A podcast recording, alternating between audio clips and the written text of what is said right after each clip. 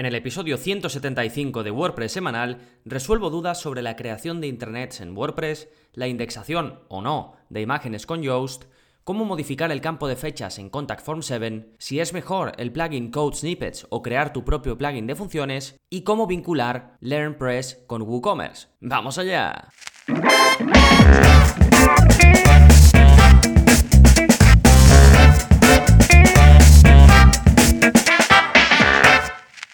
Hola, soy Gonzalo de gonzalonavarro.es y bienvenidos a WordPress Semanal, el podcast en el que aprendes WordPress de principio a fin, porque ya lo sabes, no hay mejor inversión que la de crear y gestionar tu propia web con WordPress. Por eso te invito a que inviertas un poquito de tu tiempo en este episodio de preguntas y respuestas que Espero te pueda servir para sacar algo en claro que no supieses o algún concepto o truquito extra que te venga bien en tu día a día de la gestión de tu web o tus webs con WordPress. Esta es la segunda tanda de preguntas y respuestas que hago en agosto, pues aprovechando que es un mes diferente para mucha gente, pues vamos a hacerlo así, con cinco preguntitas bastante variadas de las que me llegan a través del soporte. Pero antes vamos a hacer un repasito de las novedades que está pasando en gonzalonavarro.es esta semana como cada semana tenéis un nuevo vídeo de la zona código, ya sabéis que lo saco todos los martes y es ese lugar donde os explico a modificar vuestra web, ya sea en el aspecto o en el funcionamiento, sin utilizar plugins. Y en este caso os enseño a poner una imagen a ancho completo y además de forma responsive, porque incluso os enseño cómo utilizar una imagen más pequeña para eh, cuando el dispositivo desde el que se accede pues es eso, más pequeño y no es necesario cargar una imagen muy grande, que normalmente, pues, si queremos una imagen a, pantalla completa, pues la típica, por ejemplo, a lo mejor de la home, que sale la imagen a pantalla completa y luego texto y un botón, pues eso, por ejemplo, no necesitamos una imagen de 5000 píxeles o de 3000 píxeles en un dispositivo móvil, ni mucho menos. Pues también os enseño a cómo hacer que para el dispositivo móvil o para la tablet o para lo que sea, se escoja una imagen de dimensiones menores. Sí, pues eso, intento em, enseñarte la forma más sencilla posible, porque hay, hay, varias formas de hacerlo, de poner una imagen de fondo eh, de ancho completo. También dentro de este mismo vídeo, digamos debajo en la parte de enlaces, os dejo enlaces relacionados, porque hay veces que queremos poner una imagen o cualquier elemento realmente a pantalla completa y nuestro theme viene con restricciones de ancho. Pues también os enseño a saltaros esas restricciones, aunque eso lo vemos en otro vídeo, eh, como digo, que es, es el vídeo 56 de la zona código. En cualquier caso, tenéis todo publicado y también los enlaces. Sí, bueno, pues ahí lo tenéis, es el vídeo 126 ya de la zona código y tenéis acceso a este y a todos si sois suscriptores. Bien, después tenemos el curso del mes eh, que estamos con el curso de, creación de plataformas de cursos online con LearnDash. Es un curso que me consta que los que lo habéis hecho, incluso hay varios de vosotros que ya lo habéis terminado, lo habéis hecho de principio a fin y ya tenéis eh, la plataforma lanzada. Por otro lado, tenemos el curso eh, gratuito de Wiglot, que ya sabéis que gracias al patrocinio de Wiglot, pues lo, he podido hacer de forma gratuita. Podéis acceder todos, seáis suscriptores o no, ni siquiera tenéis que ingresar correo electrónico ni nada, es simplemente acceso completo como si fuese, pues, esto, un episodio del podcast o el tutorial del blog, ¿de acuerdo? Ya sabéis que Wiglot es para crear webs multidioma de forma súper sencilla. Pues bien, estas son todas las novedades que las tenéis en la parte de enlaces, donde os recomiendo que vayáis de verdad. Mejor hacerlo directamente en la web, porque dependiendo de la plataforma desde la que me estáis escuchando, pues va a ser más sencillo o menos sencillo eh, ver la parte de los enlaces. Así que yo siempre recomiendo que vayáis a barra podcast. Ahí podéis buscar el episodio 175 y tenéis hasta 13 enlaces, pues muy relacionados o digamos para ampliar información sobre todo lo que voy a ir comentando en este episodio, que es mucho. Pues bien, antes de lanzarme con las preguntas, vamos con el plugin de la semana, que es para hacer una redirección automática tras un tiempo determinado. Si esto te suena, es porque ya has escuchado otro episodio anterior en el que te explico cómo hacer esto mismo por código, porque tengo un vídeo de la zona código, concretamente el vídeo 120, donde explico cómo hacer esto mismo. Pero básicamente este plugin se llama Shortcode Redirect y te permite redirigir automáticamente a tus usuarios después de los segundos que tú hayas elegido pues cuando visiten o una página o un post de tu web. Simplemente pones el shortcode que ellos te... Bueno, en la, página del, propio plugin puedes ver el shortcode, es muy facilito. Tiene una parte donde especificas la URL a la que quieres redirigir a tus visitantes y otra parte en la que especificas los segundos que quieres que pasen hasta que esa redirección se lleve a cabo. ¿Sí? Y como digo, si prefieres ahorrarte un plugin, pues en el vídeo 120 de la zona de código lo explico, también os dejo por aquí el enlace. Fantástico, una vez vistas las novedades y el plugin de la semana, ahora sí, vamos con las respuestas a vuestras preguntas. Esta es la segunda tanda de respuestas de agosto de 2019. Y empezamos con la de Tino, que me pregunta sobre Internet para colegios. Me dice, hola Gonzalo, mi nombre es Tino y trabajo en un colegio como administrador informático y desde hace tiempo tengo en mi cabeza hacer un proyecto con diversas utilidades donde, por ejemplo, el personal pueda actualizar y consultar sus datos personales o donde puedan también reservar salas comunes. Ya que es un proyecto que haré yo solo, creo que decantarme por WordPress es lo mejor. Mis conocimientos son justos, pero me gusta la programación y tengo cierta experiencia con PHP. La cuestión de SEO me importa poco porque serán aplicaciones prácticas para el personal del colegio. Buscando he llegado hasta tu web y no sé si el contenido que tienes puede ayudarme a empezar y terminar el proyecto. Agradezco tu sinceridad, cordialmente, Tino. Bueno, fantástico. Esta pregunta de Tino la he recibido de varias personas, además específicas para colegios. Por eso especifico esto de Internet eh, para colegios y sin problemas. El curso que tengo para crear intranets utilizando WordPress, mm, bueno, viene perfecto para el caso de Tino y para otros muchos casos, porque además el enfoque que hago es primero convertir la intranet, bueno, la instalación de WordPress en una intranet, es decir, donde solo se puede acceder eh, por gente que tenga los permisos. Y luego, según los casos específicos, por ejemplo, si es para un colegio, pues enseño cómo ir instalando extensiones para una cosa o para otra. Si hay que gestionar archivos, pues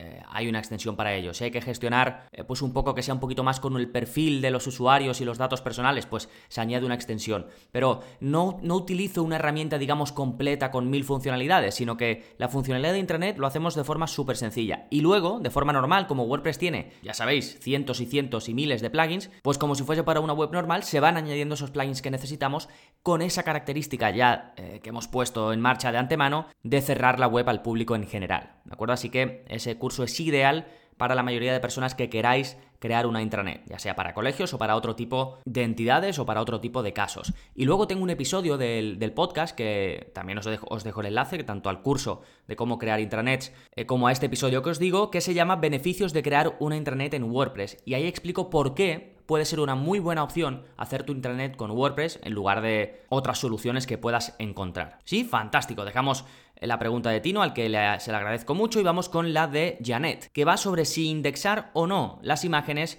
dentro de las opciones de Yoast. Me dice, hola Gonzalo, ¿qué tal? Estaba repasando el curso de Yoast SEO y vi que ha aparecido una actualización en donde eh, la pestaña de SEO, apariencia en el buscador, medios, tiene una nueva opción. Por lo que entiendo, es para indexar imágenes. ¿Me, podrías, ¿Me lo podrías aclarar, por favor? Gracias. Bueno, gracias a ti, Janet. Sí, esto apareció hace bastante tiempo. De hecho, la pregunta es, antigua, lo que pasa es que como tengo muchas, pues aún voy por ahí, ¿no? Pero eh, básicamente, y creo que esto lo he comentado ya en otras ocasiones en el podcast, eh, Joe, sacó, o el plugin de Joe, digamos, sacó una opción que no es exactamente indexar o no las imágenes, sino decidir si se va a hacer una redirección de la página de adjuntos que se crea cuando subimos una imagen a la URL de la imagen en sí. ¿Y esto qué quiere decir? Bueno, eh, básicamente cuando nosotros subimos una imagen a WordPress, esa imagen tiene una URL, tiene una, dirección, que si tú de hecho editas la imagen, pues ves esa URL. Pero además de esa URL, WordPress crea una página para esa imagen. De hecho, las imágenes en WordPress son un tipo de contenido. Bueno, más concretamente todos los elementos multimedia son un tipo de contenido. Entonces, por un lado tenemos esa URL a la imagen, pero por otro lado, eh, por esta peculiaridad eh, que tiene WordPress, además se crea una página específica para la imagen. Entonces yo saco la opción de si quieres redirigir esa página o la URL de esa página específica para la imagen, que es distinta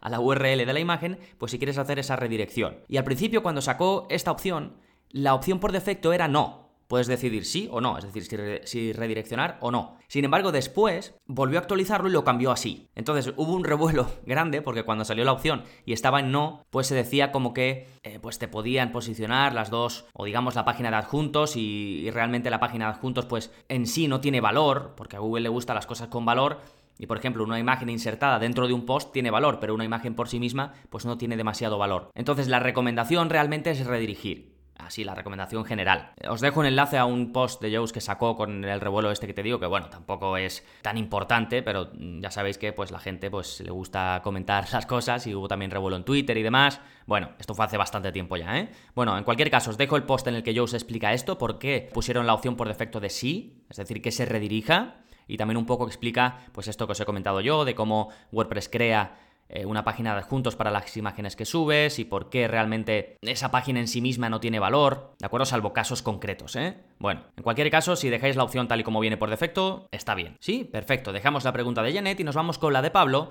que va sobre limitar las opciones en el campo de fecha de Contact Form 7. Me dice, buenos días, tus cursos me están ayudando bastante. Necesito hacerte una consulta. En el campo de fecha de Contact Form 7, necesitaría que la persona no pudiera elegir el propio día para realizar un día de prueba en mi centro deportivo. Es decir, como máximo debería poder elegir el día siguiente al actual. Bueno, fantástico. Aquí eh, Pablo está haciendo el curso de Contact Form 7 avanzado, vemos pues cómo hacer muchísimas cosas con este plugin de formularios. Entre ellas, por ejemplo, em, en este caso Pablo lo que está montando es pues una especie de reserva de evento, es decir, que la gente pueda ir a su centro deportivo e ir probarlo. Y claro, en este caso no le interesa que puedan elegir el mismo día y por defecto en el si pones un campo en Contact From 7 para elegir fechas, pues por defecto puedes elegir ese día, día en el que la persona está accediendo a ese formulario. Pero claro, eso no interesa para este caso y me pregunta si se puede personalizar, si se puede editar. Y sí, se puede. Eh, os dejo un enlace a la documentación del plugin de Contact Form 7. Lo que pasa que, bueno, la documentación de este plugin no es la mejor del mundo, así que lo que hice fue enviarle a Pablo un ejemplo concreto de cómo podía hacer él lo que él quería y yo pues en el soporte muchas veces envío capturas o envío vídeos y demás. En este caso le envié una captura de cómo tendría que ponerlo y os dejo también la captura para que la podáis ver. ¿eh? En el caso de que os interese esto, es básicamente limitar la fecha utilizando el parámetro min. Dentro de, ya sabéis que en Contact From 7 se, se utilizan como shortcodes para poner los campos, pues en ese shortcode se puede poner un parámetro para decir que el mínimo día que se puede empezar sea el día siguiente. Pues os enseño, como digo en esta captura, exactamente cómo hacerlo y si queréis hacer más días, pues la modificáis eh, de forma acorde. Y también os dejo el enlace, por supuesto, a la documentación oficial de Contact Form 7. ¿eh? Genial, dejamos la pregunta de Pablo y nos vamos con una de Jorge sobre qué es mejor si utilizar el plugin Code Snippets o un plugin de funciones. Me dice, hola Gonzalo, he empezado el curso de WordPress avanzado y tengo una duda. Empiezas explicando el plugin Code Snippets.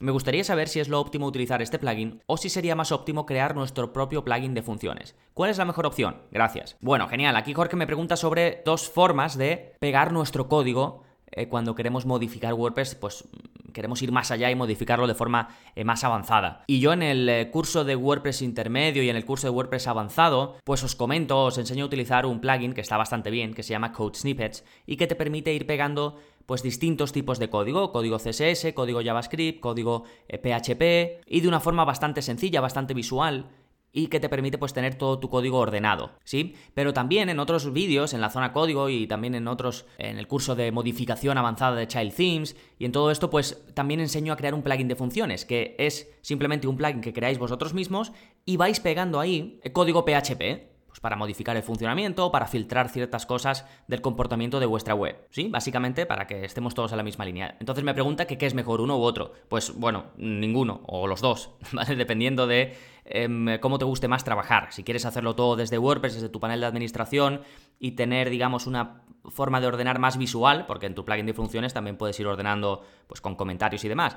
Pero en Code Snippets, pues está bien si eso, si quieres hacer una aproximación de gestionarlo todo desde tu web, e incluso si quieres poder también pegar código JavaScript o código CSS, que también lo puedes hacer directamente con ese plugin. ¿sí? Y luego el plugin de funciones, pues sería una aproximación más, más manual, acceder por FTP a tu web y ahí ir, ir escribiendo eso o pegando ese código, en este caso PHP, que puedas ir necesitando. ¿sí? Simplemente conociendo qué hace cada uno y las diferencias, pues ya elegir en función de lo que sea más cómodo, lo que sea más útil. Yo de hecho hay algunos proyectos donde uso uso una opción y otros donde uso otra. Pero en cuanto a rendimiento y demás, no, no hay impacto, ¿eh? no, es, es, es indiferente. Bien, dejamos la pregunta de Jorge y vamos con la de Noelia, que ya es la última, la quinta y última pregunta, que va sobre vinculación entre LearnPress y WooCommerce. Me dice, hola de nuevo, Gonzalo, ya solucioné lo de la protección de datos. Que bueno, me había preguntado anteriormente por eh, temas de protección de datos, que, del que tenéis un curso completo, ¿eh? se llama curso de RGPD en WordPress, que a veces no os dais cuenta que va sobre protección de datos, pero va sobre eso. Vemos todo lo que, lo que hay que tener en cuenta para estar al día, qué aspectos técnicos tenéis que, que cumplir en vuestra web y demás. Pero bueno, más allá de eso me dice, tengo otra duda más. Mi web es una academia online y tengo instalados LearnPress y WooCommerce. Para visualizar todos los cursos, tengo la página de productos de WooCommerce. Si te interesa un curso, pinchas y te redirige a una página normal con toda la información del curso. Y me pone entre paréntesis, no me gusta la que pone por defecto LearnPress, prefiero hacerla yo con Elementor. Me sigue diciendo, si le das a comprar un curso, te lleva al enlace de producto de WooCommerce y desde ahí te permite comprarlo. Mi duda es la siguiente, una vez que el cliente compra el curso, ¿cómo es redirigido al curso de LearnPress? ¿Hay alguna forma de conectarlo? Y me termina diciendo, si utilizo la página de LearnPress de información del curso, aparece la opción de comprarlo, pero esa página queda visualmente fea. ¿Qué puedo hacer? Gracias. Eh, bueno, gracias a ti, eh, Noelia, y la pregunta de Noelia también es bastante común. Utiliza LearnPress para, sobre todo en su caso, eh, mostrar los cursos a sus alumnos de una forma visual, donde puedan navegar bien por su interfaz, ir pasando de lección a lección de una forma, digamos, amigable, que después también tengan pues, la posibilidad de, tener una página con su perfil, con todos los cursos que han comprado y demás pero no le gusta, digamos, la página de venta del Empress, porque además prefiere tener más, control creándolo con Elementor, y al final, pues lo que ha acabado haciendo es vender esos cursos con WooCommerce, algo bastante típico. Bueno, pues eh, se puede conectar uno con otro, tienes una extensión de ThemePress, que es la empresa que está detrás del Empress, que te permite conectarlo, es decir, tú creas un producto pensado para vender un curso y luego cuando instalas esta extensión tienes la opción de conectar ese producto que estás creando con el curso que corresponda del Empress. Así que cuando la gente lo compre, automáticamente ya tendrá acceso a ese curso del Empress sin que tengas que hacer nada. Es de pago esta extensión, creo que no es muy cara, no sé si no llega a 40 dólares, no recuerdo ahora mismo muy bien, pero bueno, tenéis el enlace, lo podéis ver sin problemas. Y si no, y si no queréis hacer esto, la única opción alternativa es hacerlo manualmente. Tenéis que dar de alta en un curso que se puede en el sin problemas, dar de alta manualmente a la persona que ha comprado previamente por WooCommerce. Yo, yo de hecho tengo un, un cliente al que le llevo el mantenimiento, el que le hice también algunas modificaciones en la web, que lo tienen con LearnPress y WooCommerce, pero no, no, tenemos el vínculo hecho porque ellos necesitan comprobar ciertas cosas cuando alguien compra y después ya ellos manualmente le dan acceso. Pero para hacerlo automatizado con esta extensión lo tendríais cubierto. ¿eh? Os lo dejo en las notas del programa. Recordad que este es el episodio 175 del podcast WordPress semanal. Fantástico, pues con esto quedan resueltas la segunda tanda de dudas sobre temas varios de agosto. Recordad que si queréis que os responda directamente a este tipo de preguntas, es algo que va incluido en mi plataforma, así que además de los alrededor de 40 cursos que tenéis disponibles, de los 126 vídeos de la zona código, pues también tenéis eh, la posibilidad de preguntarme a mí personalmente sobre las dudas que os puedan ir surgiendo, tanto en la creación como en la gestión de vuestras páginas web. Podéis apuntaros y ver toda la información en gonzalonavarro.es barra cursos, además comprobaréis que tenéis 15 días de garantía en los que podéis probar la plataforma al 100% y si no os gusta o no queréis seguir, pues me contactáis, oye Gonzalo, que no quiero seguir, os hago la devolución íntegra y listo, ¿de acuerdo? gonzalonavarro.es barra cursos. Y con esto dejamos el episodio, nos seguimos escuchando. Adiós.